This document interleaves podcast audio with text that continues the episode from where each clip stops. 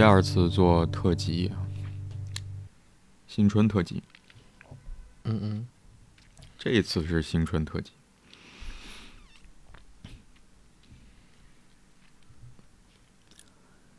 啊，首先跟大家拜个年吧。嗯，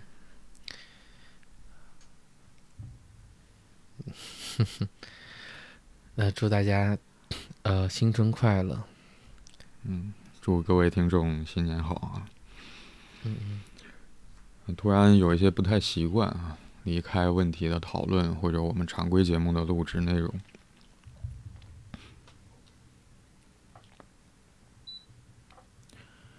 嗯，我想距离上一次我们做特辑大概是，嗯，五五十二期之后，五十二期之后，目前我们单集总数是七十七集，嗯嗯嗯，二十集之前，二十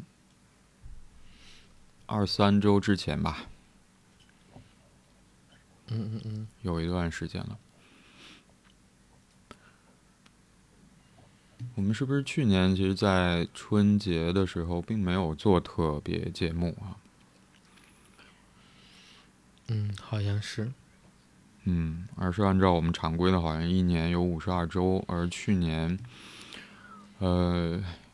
虽然我们也很不容易的坚持了，基本上每周更一期的问题的讨论这个常规节目内容。嗯嗯嗯。好像做那个特辑的节点也是在一年，而实际上今天我们做这个春节的特辑，其实更比较偏向是，呃，依照我们现实的时间，一年春节作为华人或者中国人的这个传统来去纪念的这个现实时间来去做的安排，嗯。可能原本我没想到说要在春节做这一期特辑啊，嗯，李阳，你之前提的这个意啊，我不知道你对我们在春节做这一期特辑会有什么样的想法，或者说会出于什么样的考虑，嗯嗯嗯，做了这么个提议。嗯，几方面吧，一个是，呃，一个是这个春节这个。这个日子对，呃，起码在我们的传统文化里边是，呃，很特殊的，嗯，就是几乎是几乎是最大的一个节日，而且，呃，也是一个团聚的一个日子，就是因为八月十五是团聚的，但很多时候八月十五这个团聚的，呃，这种怎么讲客观的客观性，就是因为虽然也放假，但是好像。如果是异地的话，异国的话，其实是很难聚在一起的。但春节的话是几乎，呃，有特别在往年我们所看到的或关注到的，就是无论有再大的一个险阻，可能也都想啊奔赴奔赴到家乡。嗯，呃，除了这个节日本身的话，其实还有一部分其实是跟，呃，就是我们这个大的环境有关，就是因为好像某一些部分开放了，然后。嗯，所以好像这个这个春节很像是个是是一个临界点，就是嗯嗯，因为我们通通通常会说是那个辞辞旧迎新，对吗？所以就是这个，所以当时也是考虑到这个部分，想要跟过去有一个，就像总结，也是想要有一个告别，然后有一个新的一个开始。嗯嗯。所以我认为这样的话，从这个位置上，这是我当时想到特别节目的时候，呃，就是或者说有有这么一个动力，是想要去做一下。嗯嗯嗯嗯嗯，还有一还有一个部分就是，也想到我们这个节目啊，已经陪大家呃一年多了，然后。就是大家对于节目的参与，就是因为就只要能够能够在，就是只要是能够收听的话，我认都是在参与之内，所以会感觉这个节目越越做的时候越不是仅限于我们两个人，所以从这个位置上来讲，那就是有这么一个行为，就是就是因为我们要，我们我就是怎么讲，就是相当于是我们在一个空间里边是共同的度过了这样一个这样一个特殊的节日。嗯，也想要增加一点互动啊。嗯嗯。嗯，你刚才提到辞旧迎新啊，辞旧迎新。那或许在这个时间，我们可能也需要对于过去的一年，包括我们的生活，可能个人的状态，嗯，工作还是日常的生活内容，嗯，也许会有一些变化，也许会有一些进展，也许会有一些，可能也会遭遇挫折。嗯，或许这个时间点也是我们会呃常常用来去做一些盘点的工作的时刻。嗯，但我想可能，嗯，可能不同的人。呃，我在想有没有可能对于这样一个时刻或者这个时间节点的感受不太一样，因为像你刚才提到说那个辞旧迎新的话，其实是跟也刚才提到说跟过去或者我们总结出了那些内容，过去一年所经历的事情去做一个告别，把它安置在说已经发生的事情，离我们。在时间上啊，也许离我们逐渐远去，嗯，但我在想，可能那个辞旧迎新，或者说，呃，在盘点或者跟过去发生的事情进行告别之后，来迎向新的一年，去面对未来可能我们会经历的事情，新的发展、新的变化或者新的，呃。呃，也许有好有坏吧。我想生活当中发生的事情时常是这样。嗯，那我刚才会想到说，嗯，也许那些过去一年当中发生的具体的事情，确实会随着时间的流逝而逐渐离我们目前所在的这个当下越来越远。但也许我们可能也会。也许也需要带着曾经这一年经历的事情带给我们的经验、体会、想法，嗯，可能会有感动，可能会有沮丧，各种各样的情绪。带着这些情感的经验，包括对于自己在这一年当中经历的事情，或许也会让我们增加对自己的理解。带着这些理解，一起。继续向前，或者面向未来的生活。我想，可能告别的是那些具体的事啊，但是有一些经验会留在我们的心里面，或者心灵里面，或者灵魂里面，继续和我们一起走下去。嗯，所以我想。可能盘点最大的意义是让那些经历，或者说从具体的事情的嗯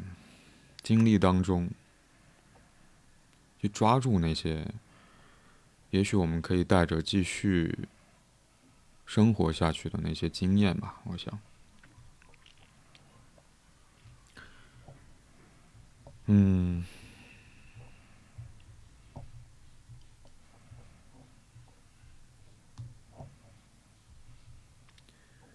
在你提到说，也有没有可能我们可以在春节期间做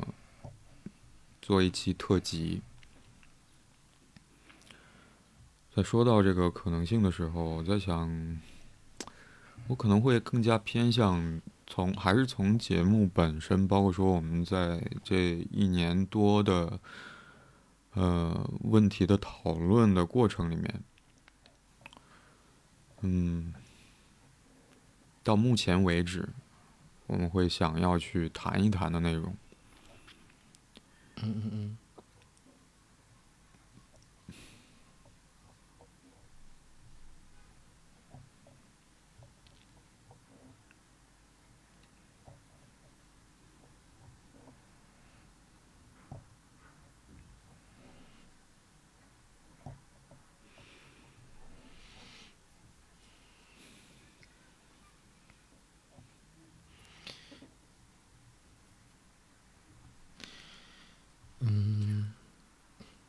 有有一点就是，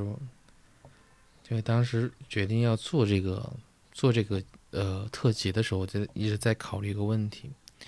就是呃谈什么或者聊什么。嗯嗯，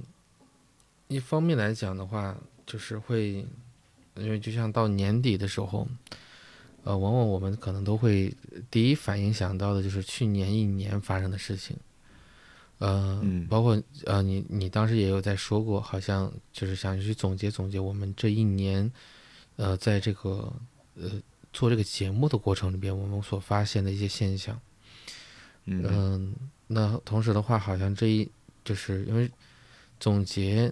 呃，归纳总结这一年的经验，目的是为了能够更好的去面对未来或者一个新的一年，这可能就是那个辞旧迎新的这样一个。呃，核心意义，嗯，因为如果说，啊，这也是在精神分析里面经常会遇到的一种现象，就是当我们，呃，我们是可以接受渴望不被满足的，或者需求不被满足的，但是不能接受的是这个需求不被看到，或者说好像它被忽视掉。嗯，我们很多时候对于过往的某一种就是无意识的执着。呃，或者说所谓的那个情节，其实大部分的原因是在于，就是当当那件事情没有一个交代的话，我们其实是很难放下的。直到了那件事情足够清晰的、呃完整的被被看到，或者被我们所接接受到，然后可能，那这件事情可能就会就是能够画一个句号，从而有一个新的开始，或者说才能够呃活到当下。回到此时此地上，嗯，那关于过去一年，嗯，你会想聊点什么呢？嗯，我其实做了一些总结啊，我之前也把这个总结发发给你。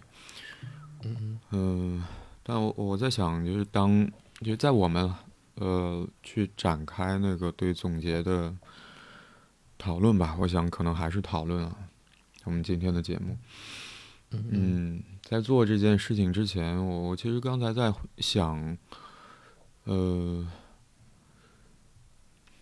在想前面的那个沉默，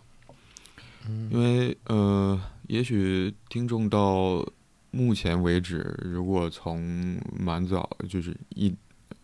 经常听我们的节目的话，一定对沉默这件事情不陌生了。但呃，作为新春特辑或者春节特辑，嗯，今天这期节目应该播出来是在大年初三啊。嗯，好像我们在一开始其实还是有一点期待，说能不能把今天节目这个新春特辑做的相对来说不要那么，呃，也许是沉重或者让人呃低沉。但是当我刚才好像谈着谈到说，呃，辞旧迎新那个部分，是不是我们也需要对于过去一年发生的事情，去总结这一年生活的经验，无论是工作上还是生活上，然后带着这些经验继续向前走的时候，那个告别好像只是告别那些具体发生的事情，而有些东西会被留下来的时候，那我想留下的那些内容，可能不仅有好，可能也会有坏。呃的时候，我会觉得接下来发生那个沉默，会让我蛮在意。我想那个在意，嗯，可能是让我会想到说，接下来我们会谈论到的一些对于这一年多以来制作节目或者在讨论各种各样的问题，提问者提出的问题的时候，所注意到的一些总体，可也许可以说是总体的变化吧。我想。而那个变化其实听上去并不是让人那么的轻松的。嗯，比如说在问题的呈现或者在我们讨论的过程里面，呃，也许我们会越来越多的感受到提问者希望说能够，呃，他提出的问题能够得到解决，或者说能够得到答案。的急迫性，或者说，有的时候我们也会觉得说，呃，尤其是今年，好像会在，嗯，一些问题的讨论的时候，会有一点担心，甚至在抽到那个问题的时候，也会，呃，担心说这个问题是不是可以拿来作为节目内容的讨论？我们节目本身可以承载这个问题所，呃，带来的情绪上的冲击，或者说，嗯。所谓那个严重性吧，我想，嗯嗯嗯，而这个问题或者说这一年多以来问题所呈现出的一个一个的问题所呈现出的，在时间上也好，还是在嗯这个变化整体的趋势上也好，我们所感受到那个。困难好像也会反映在我们讨论的过程当中，比如说，也许，嗯，会更加容易出现沉默的情形，比如说，可能在抽到题目的时候，会更容易出现说，对于我们能否去做，呃，以节目的形式去呈现我们讨论的这个问题，这样的担心，嗯。我想有没有可能，这是刚才好像我说完辞旧迎新那个部分之后，出现那个沉默，嗯，里面所包含的那个部分呀？嗯，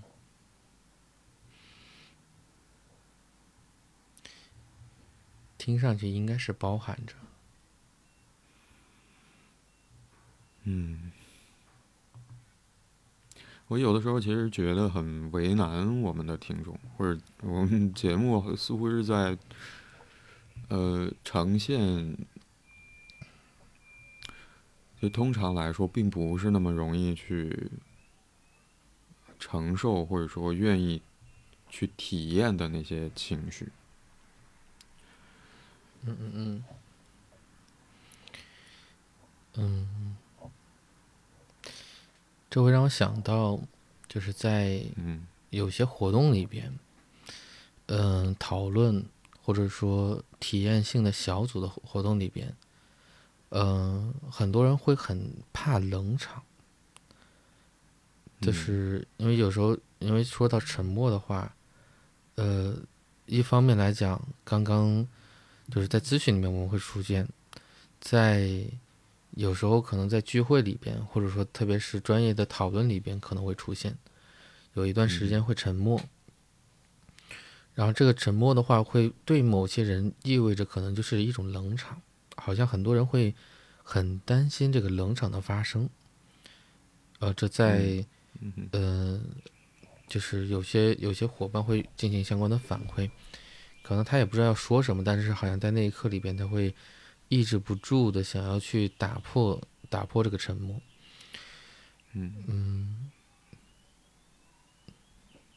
那与此同时的话，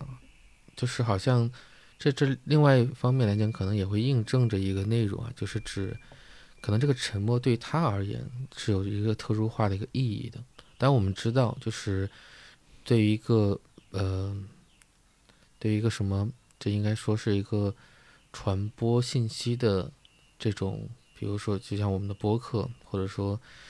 呃，就以这种这种方式来做节目的话，显然是不希望有这种空档在的，因为空档会，呃，确确实实会影响到收听的这种整体的效果或者连续性。嗯，但但是与此同时的话，就像你刚刚所说到的，我们可能是要，实际上是要穿越一个，就是我们对于。提问者所营造的那个氛围，那个情、那个情感的情境，嗯，我相信在某种意义上来讲，大家会比较难以耐受，甚甚至是我相信，我们两个在这个过程里边也是耐受的，就是不是说每一次都能够很平稳的能够度过那个阶段，因为，嗯，呃，越发的会感觉很多的很多时刻是蛮沉重的，嗯，嗯。就是不说，可能也是我们在一方面来讲是在体会，一方面来讲也是在做着一定的自我抗争，就是从从那些漩涡里边，呃，一步一步去理清楚。嗯，我相信在这个过程里边，我就是有些人肯定是难以耐受的，这我们不得不接受，因为这个过程不是所有人都能够，嗯，就是都能够。体会得到，或者是愿意愿意去体会体会的，但我相信，在我们人生过程里边，类似的场景，每个人都或多或少都会经历过的。嗯，我会觉得这其实是蛮挣扎的一件事，就是，嗯嗯嗯。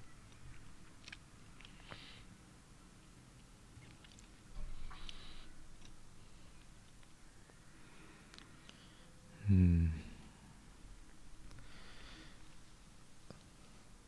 我可能刚才会想到幸存吧。嗯嗯嗯嗯，幸存。因为这三年以来，其实我们一同在去面对疫情，这其实是灾难了，也可以称之为是整个人类群体的灾难。而在这个整体的灾难背景之下，或许对于每一个人来说，可能具体的遭遇是非常不同的。嗯嗯嗯。嗯，但我想，作为灾难而言，可能呃最明显的一个特征就是，呃，灾难是之所以恐怖，或者说让人感到非常的恐惧，是因为或许灾难性的事件常常会把。有关于死亡或者生死的议题，通过具体的事情来呈现到我们面前。嗯，而这意味着说，仿佛我们需要去寻找某一些方法，可以让自己从这个灾难当中再回到安全的状态，或者说去穿越灾难的这个经历。来使得自己能够从灾难中幸存下来。我想，这个灾难可能不仅仅是在现实层面说跟疫情有关，而是我在想，也许对于提问者一个一个的具体的活生生的人个体这样的提问者，在提出他们所在意的问题，或者也许有的时候。呃，我们也许可以也能从他们的描述里面看得出来，这些问题其实已经经过他们很多的呃思考，或者说，嗯，也许他们在那个问题里面其实花了很多的功夫，投入了很多的时间跟精力的。嗯嗯嗯嗯，但我想。在提出那个问题，提问者提出那个问题，或者当我们去思考我们生活当中可能正正在面临一些呃问题、具体的问题的时候，嗯，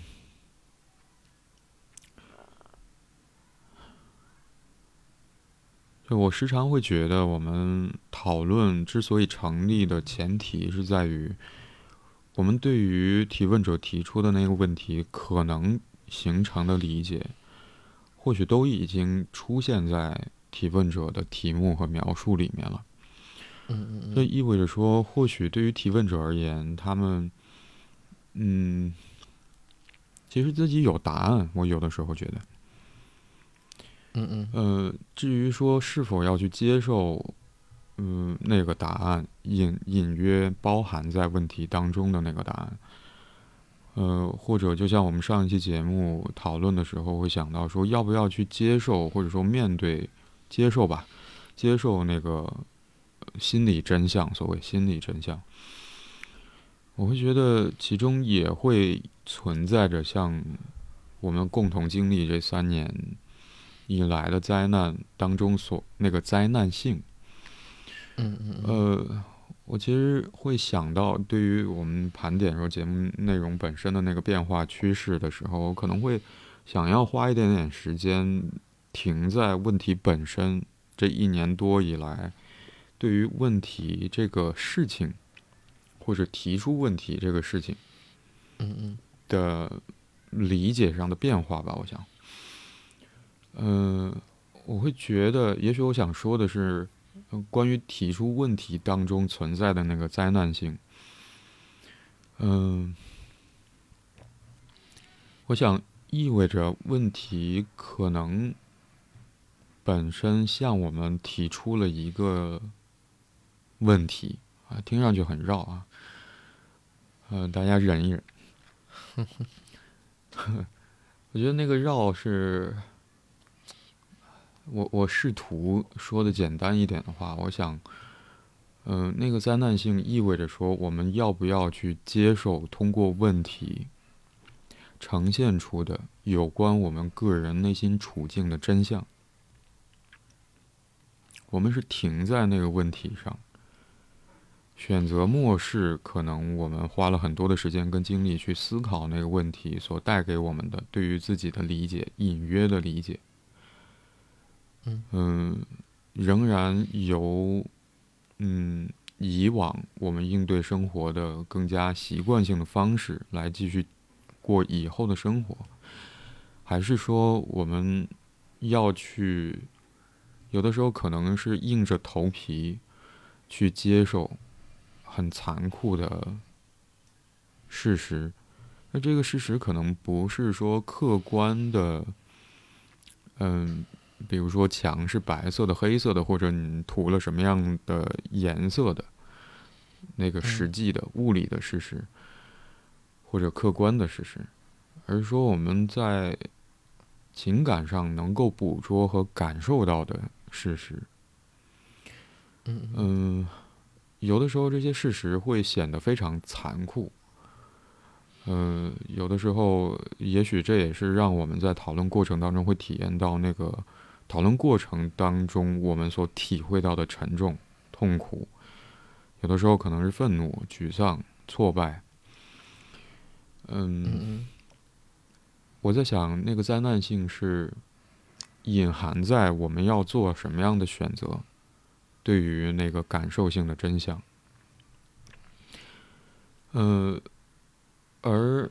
更明确一点来说的话，我会觉得也许。像比昂所说的，他认为那个灾难性或者湍流或者动荡，可能更，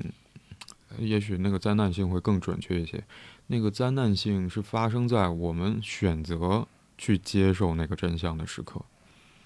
也许那意味着说，我们曾经所建构的，呃，内心的世界，不得不要去面临一些松动的风险。甚至坍塌的风险。嗯嗯。比如说，我我不知道大家记不记得，或者你还记不记得，我们有一期讨论说原地倒下那个问题。我想，那个原地倒下，或者说最近呃，我们好像也谈论到，呃呃，也也也遇到一个问题的提问者，确实经历了或者说采取了伤害自己的行动的时候。嗯嗯。嗯。而在这个行动之后，好像他更加能够去接受嘛，或者说面对以往他在生活当中自己所感受到那个内心处境。呃，我会觉得那个倒下也好，还是说，呃，伤害自己的行动也好。嗯嗯，呃，可能不仅是在现实上的一种造成，呃，在现实或者说在身体上客观的生理上的伤害，而是说在那个选择接受是否接受，或者说，呃，真的决定要去接受那个感受性真相的时候，意味着以往的那个，呃，所谓字体吧，就是我们自己。嗯嗯嗯。嗯，所面临的死亡啊，那个旧的我，那个曾经的，嗯，建立在也许我们，嗯，那个时候还难以去承受真相带来的冲击的情况之下，嗯嗯，嗯。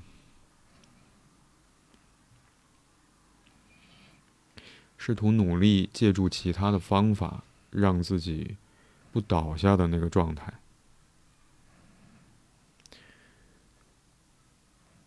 或者和和真实，或者说，嗯，所谓心理现实，还保持着一定距离，无法把它嗯嗯包含在我们自己的生命经验当中的那个自己。嗯嗯嗯，我想是用你前面说的话，也许那是告别那个自己。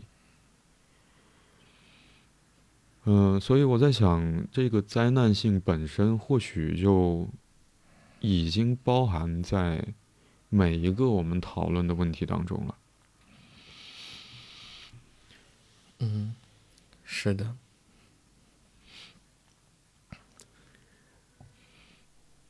嗯。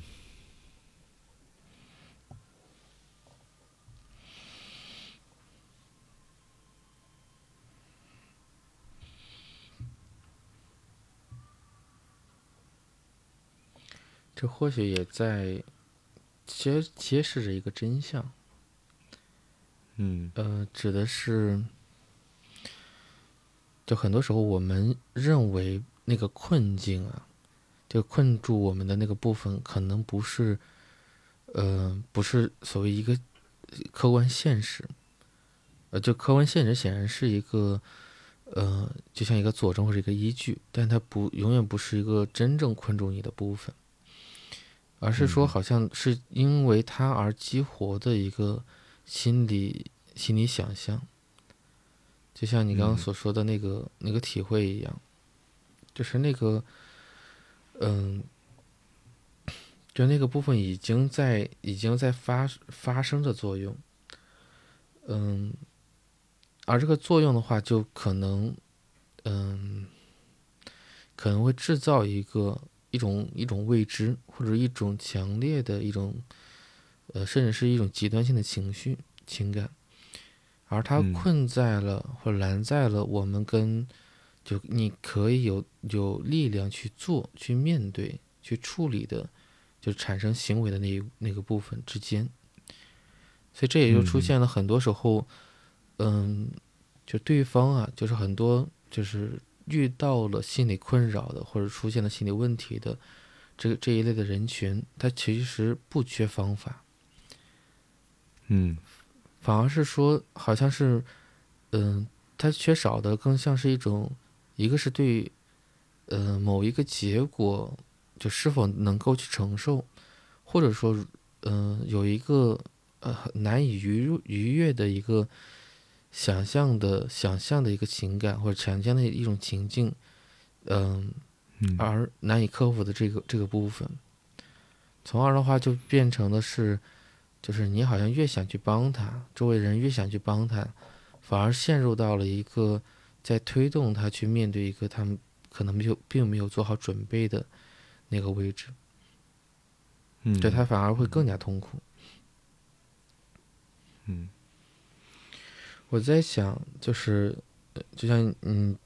嗯，最开始的时候提到，很多时候我们好像，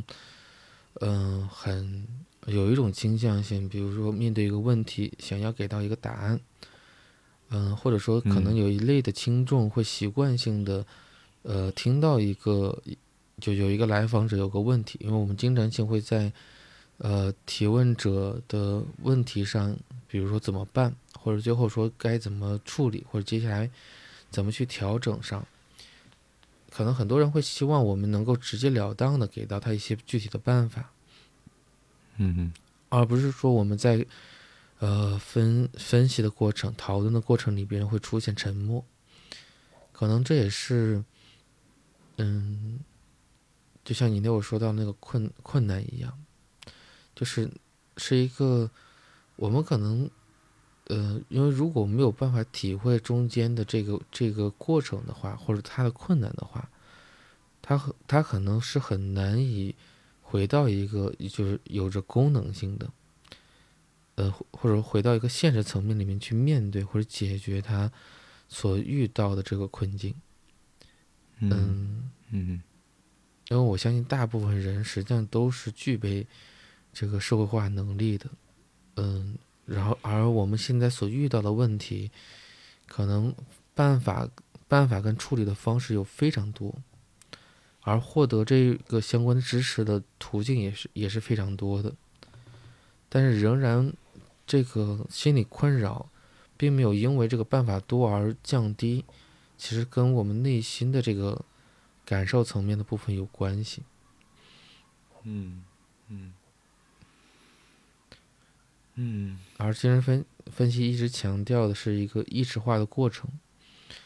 其实就是我们的意识到，就像你刚刚所说的问题，就究竟问题是什么？或许问题已经被一些现象的问题所呃涵盖了，以至于好像我们没有办法真正的找到那个问题的本身。嗯。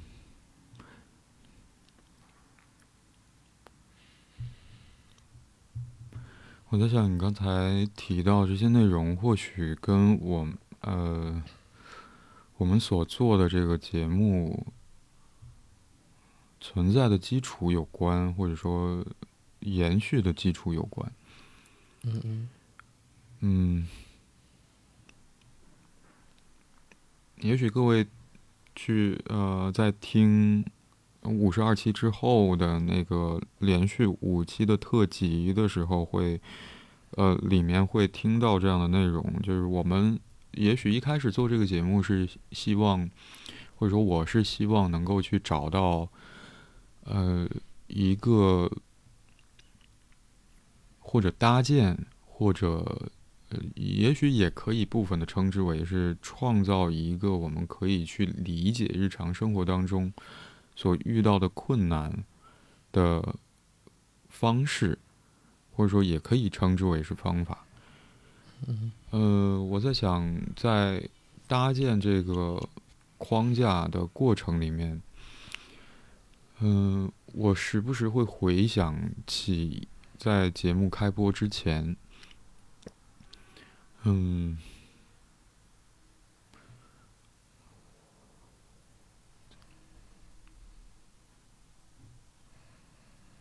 嗯，也许那是帮助我去面对日常生活当中我所遇到问题的其中一一种方式，或者说一个视角。就我我会更偏向是相信是精神分析是其中一个方法，或者说一种视角或者一个角度。当然，我我同时也认为说它可能是，也许距离我们内心。呃，或者距离我们，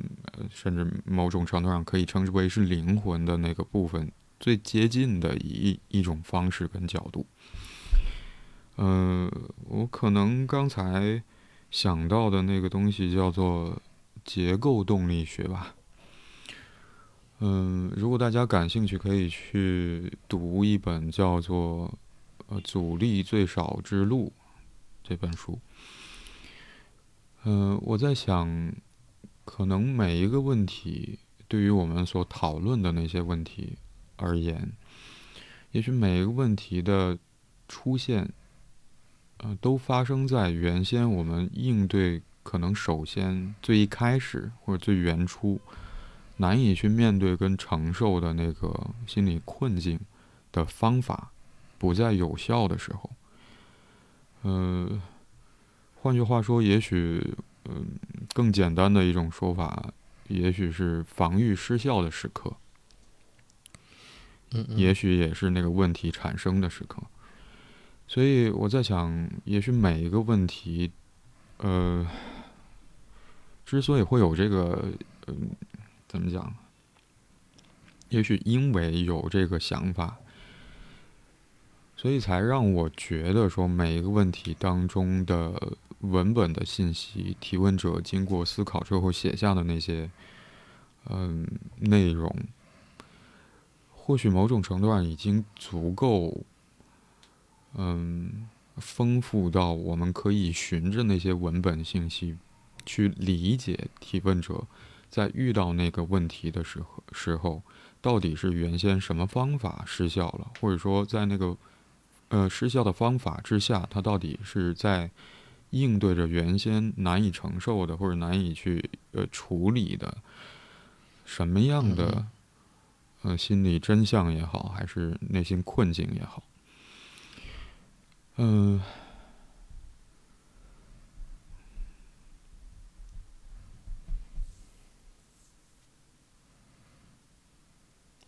哎，我在想，我为什么要说这个？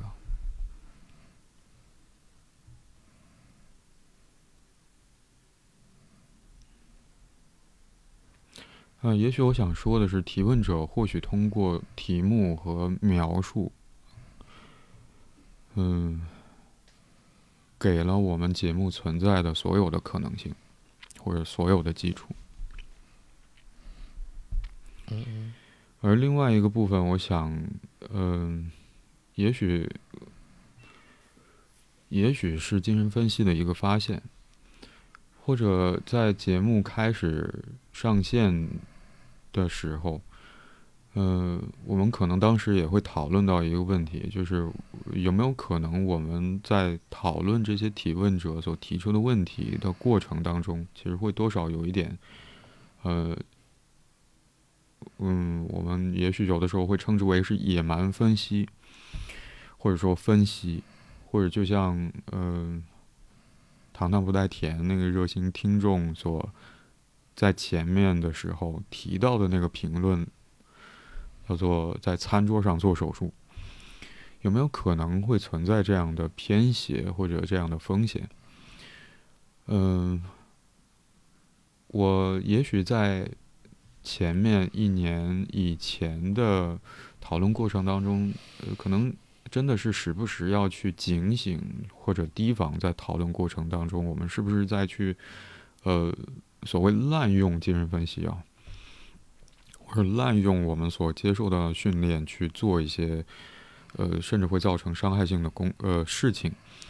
但我想，呃，也许从今年开始，我越来越觉得，嗯，有没有可能，这不完全是一个，或者他呃这个疑问的成立里面，其实有一些在。那个支撑性不是那么的坚实的地方，比如说，嗯，在搭建那个理解问题的框架的时候，其实我寻找了，呃，精神分析是其中一个部分，我还可能寄希望于从其他的视角来去帮助我理解，嗯，提问者在问题情境当中到底在面对的是什么。嗯，在寻找其他视角的时候，嗯，我在想，确实有一些，嗯，精神分析之外的部分，也许以后会，哎，这个话好像说了蛮久。啊，今年一一定要做的事情，对于我个人来说，就把那个方法逐渐整理出来，或者说孵化出来吧。嗯，也许其中包含着几个不同的角度啊。一个是我们讨论过程当中，其实我会更希望有意识的从文字信息、文本本身的信息来去入手，而话语研究可能是最直接。呃的一个视角，嗯，另外，包括刚才我提到的那个结构的动结构动力学啊，这也许是跟我们呃所采取的有点接近防御方式的那个部分有关，嗯，包括也许还有第二序改变，这或许意味着说我们可以重新回到那个最初的困难情境。去从问题当中捕捉到底我们渴望得到满足的那个情感需要是什么？那除了以所谓防御性的方式来，呃呃呃呃，来寄希望获得满足之外，还有没有其他更加直接的办法？就是针对情感或者说需要的满足上这个角度来来讲，嗯。也许还有一个跟话语研究更近一点的视角是，呃，无意识的逻辑。而在，这是一本书的名字啊，呃，在做相关的阅读跟整理的过程里面，我注意到，呃，有没有可能，当我们如今谈到精神分析的时候，其实是更倾向把它固定为一种治疗方法，或者是所谓，呃，助人自助这个总体职业或者行业的，呃。工作方式，嗯，如果从这个角度来来讲的话，确实会存在做手术这件事情，或者说这个行动，嗯，嗯，但嗯。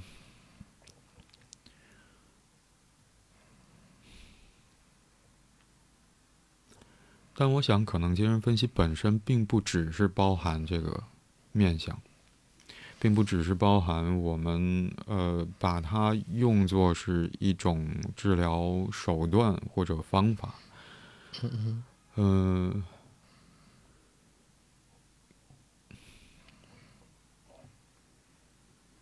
或者说，也许精神分析呃，就是某种程度上是遭受了简化的。或者说变得更加狭窄了，嗯，甚至在，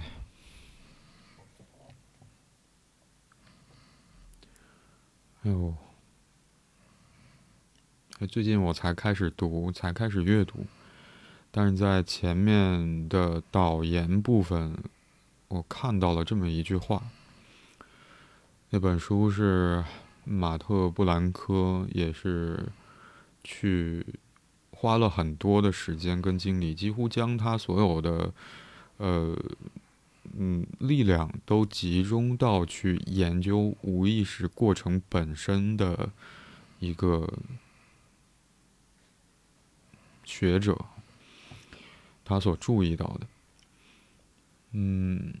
也许弗洛伊德最大的贡献，或者说最耀眼的贡献。是对于无意识的特征的发现，比如说无时间性，或许这也是呃无时间性本身可能也是我们这个节目成立的基础之一。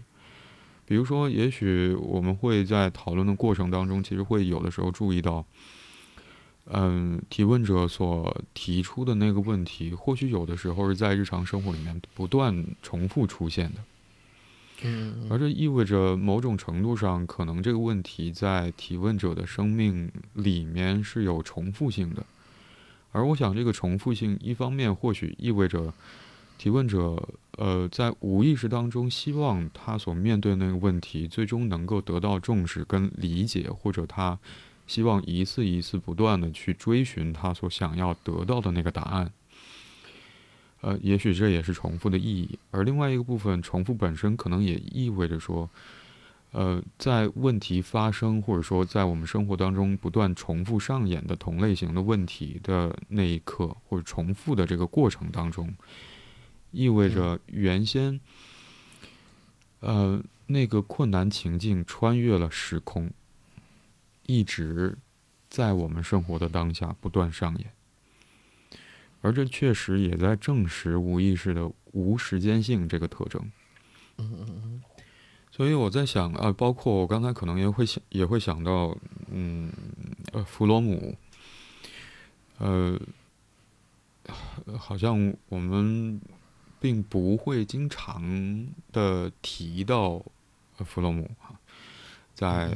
学术的讨论也好，还是在呃专业的训练学习的过程当中，可能他嗯就出现片刻。而他曾经在很早的时候写过一篇文章，名字叫做《精神分析的危机》，或者说呃应该是叫这个名字啊。在那个文章里面，弗洛姆也注意到，好像精神分析在逐渐的偏斜他原本。最重要的发现，呃，在逐渐远离对于无意识活动或者无意识心理过程本身的探索跟理解，而从这个角度来说，其实不仅仅无意识活动会发生在我们专业的工作里面，比如说，呃，如果你是精神分析师的话，是在分析工作里；如果你是治疗师的话，是在心理治疗里；如果是咨询师的话，是在咨询里。呃，当然，在这些专业呃活动当中，其实是有一个非常明确，甚至某种程度上严格的框架的保护。所谓营造那个呃手术的无菌环境吧，也许包括也需要嗯。以精神分析的方式或者说方法去参与到这些专业工作当中的人，可能需要去用弗洛伊德的话来说，让那面镜子变干净啊，擦干净那个镜子。嗯，我想也许都是那个手术进行的前提，或者说呃加引号的无菌的那个环境的前提。嗯嗯。嗯，但我想，无意识活动本身如果跟人类心灵关系更大，那意味着就像，啊，这也是我们节目那一句话的来源。我想，嗯，嗯，是什么来着？呃，重复出现，呃，咨询室里重复出在线的即是平常。我想，无意识活动。可能不仅仅是只发生在咨询室或者说我们专业活动当中，而在日常生活里面，可能每一天我们都在经历，比如说梦，比如说呃清醒梦，这可能这也是另外一个我们同行所做的节目的名字。嗯嗯嗯。嗯，包括我们在恍惚之间，或者说在情，甚至在情绪驱使之下，呃。在冲动之下，可能有的时候所做的那个选择，对于呃日常生活事件采取的应对方式当中，可能都有无意识的呃过程的影子。而从这个角度来来说的话，我我在想，好像对于我们的节目是否是在餐桌上进行手术这个担忧，就变得嗯小了一些。或者，也许我们更需要去关注的是，就像我们一直在试图警醒的是，我们今天这一次讨论的问题是否适合以节目讨论的方式来去呈现。也许，我会觉得这个问题反而现在对于我来说，或者说，也许对于我们节目或对于我们两个人的讨论来说，或许是更重要的一一件事。是的。嗯。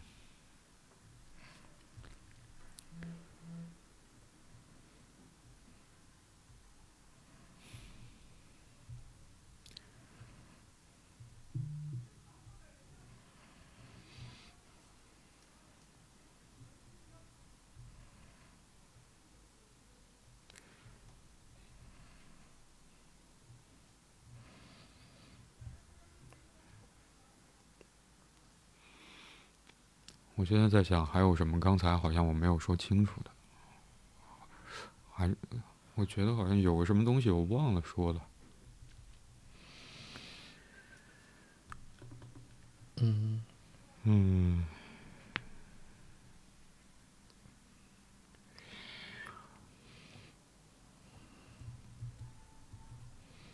啊，也许是这个啊，就当你。告诉我说，我们有没有可能在春节期间做一期特辑的时候，我可能重新会想到一个呃，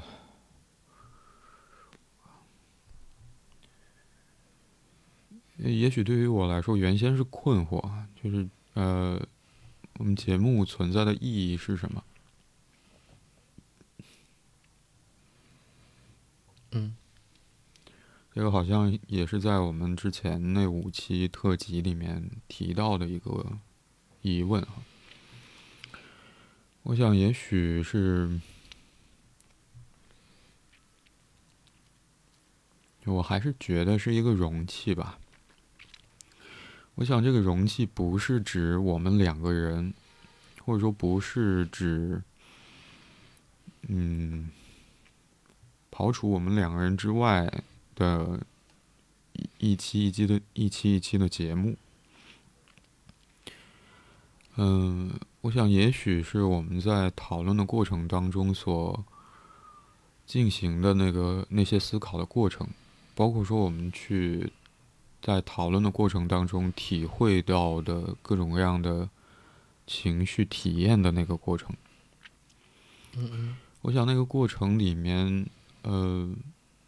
可以称之为是容器的那个部分，在于说我们，呃，也许，嗯。一定是啊，一定是。呃，我有的时候要提醒自己要坚定一点，或者说要确定一点。一定是我们在讨论过程当中，在思考的过程里所遵循的。我觉得那个是方法。我们所接受到那些训练，呃，带给我们的对于，呃，无论是无意识活动本身也好，还是对于。嗯，一个人的理解的那个方法，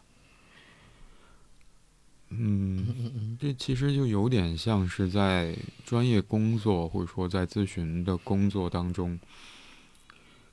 可能可以承载，呃，在那种情形之下，叫来访者啊，来访者的困境带给他的心理痛痛苦。就能够承载这个痛苦的，一定不是咨询师个人，而是咨询师与咨询框架，包括咨询师与所使用的方法所建立起来起来的那个联系，也是比昂所称之为的那个连接，或者叫连结。所以，对于我们。呃，在节目当中所做那个讨论，一定也有类似的部分。我想，那个类似的部分，可能指向的是同一个东西，就是我们在讨论过程当中所使用的，或者我们遵循的思考方法和路径与我们之间的那个联系。嗯。所以，我想接下来可能作为 Slow M。本身还是作为节目本身，或者说我自己个人可能想要做的一件事情，嗯，是把可以用来去理解我们日常生活当中在面对问题的时候一个处境、一个人的内心处境的路径跟方法找出来。嗯。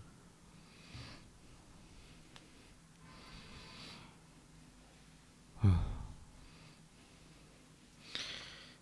嗯，我其实有点像是给自己立了一个 flag，或者挖了个坑。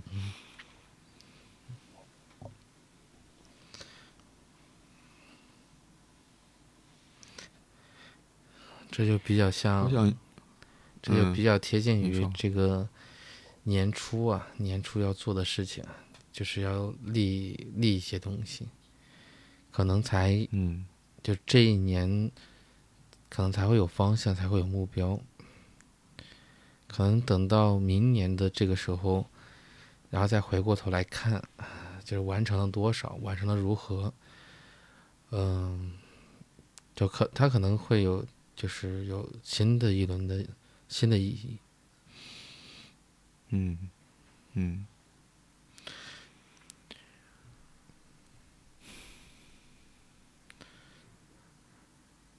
其实有时候，有时候会感觉啊，就是一个是从从业这么多年，有时候会有一个体会是，嗯，或许有一个真相，嗯，用亘古不变的话，可能有点太草率，但确确实实会有这么一个经验，在于，嗯，就我们我们活着，可能不是，嗯。不是为了一定要达成什么，是说，在你，呃，就在你想动的时候，你有方向，你有目标；而在你无助的时候，又能够得到一个安安抚，或者有有这么一个空间。而在这个过程里边，我如果是我们是一个夯实的，是一个充实的状态的话，那好像就是我们，嗯，很重要的意义的来源。嗯，嗯，因为我相信，就是人生啊，可能大部分的情况，成功是极少数的，极少数的时刻，而在通往成功的路上，什么失败也好，一些挫败的体会也好，甚至是萌生的念呃放弃的念头，我认为这可能才是一个比较常态的一种状态。嗯，但是人人类的这种，因为那个斯特罗勒说过，人类的人类是有天生的乐观主义的，可能我们就习惯了待在这样一种位置里面，所以我们才能够，就当出现成功的时候，会有那么强烈的喜悦。与此同时的话，又会有新的一轮的鞭策，希望自己获得更高的成就。嗯，嗯。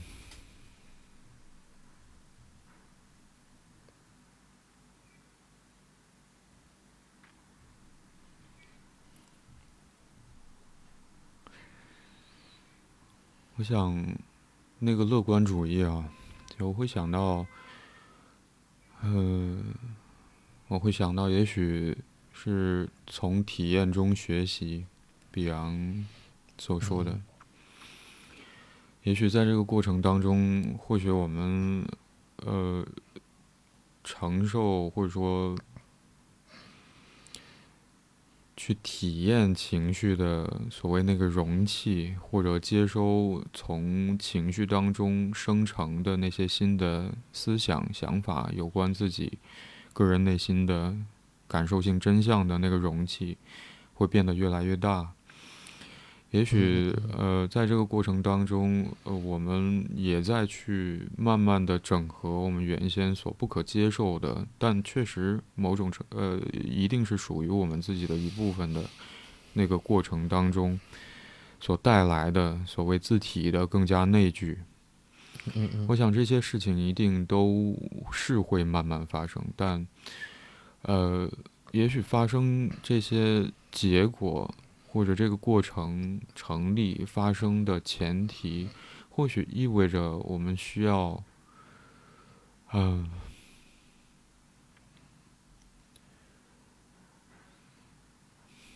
在那些有关于我们自己的心理真相浮现出来的时候，接受它，嗯，忍受痛苦，接受它。嗯，显然，呃，我可能并不是非常觉得说我们这个结尾是把今天这个春节特辑的氛围拉到一个相对来说比较轻松或者更加嗯朝气蓬勃的这么一个状态里哈，嗯，但我想可能这是我在特辑当中大概目前想到的。想要跟各位聊一聊的内容了。嗯嗯。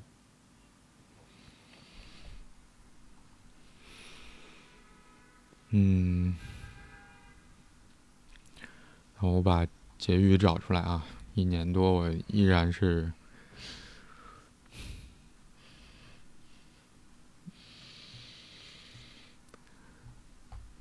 好吧。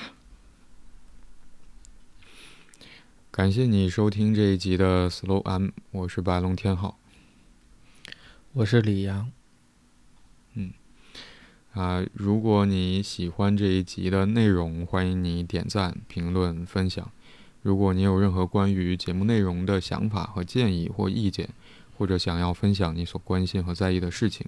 可以通过节目描述栏里的邮箱发邮件给我们。现在你可以通过喜马拉雅、小宇宙、Moon FM、苹果播客、安可、Spotify、Google Podcast、Pocket Casts 等平台订阅并收听 Slow M。啊，今天我们就讨论到这里，拜拜，拜拜。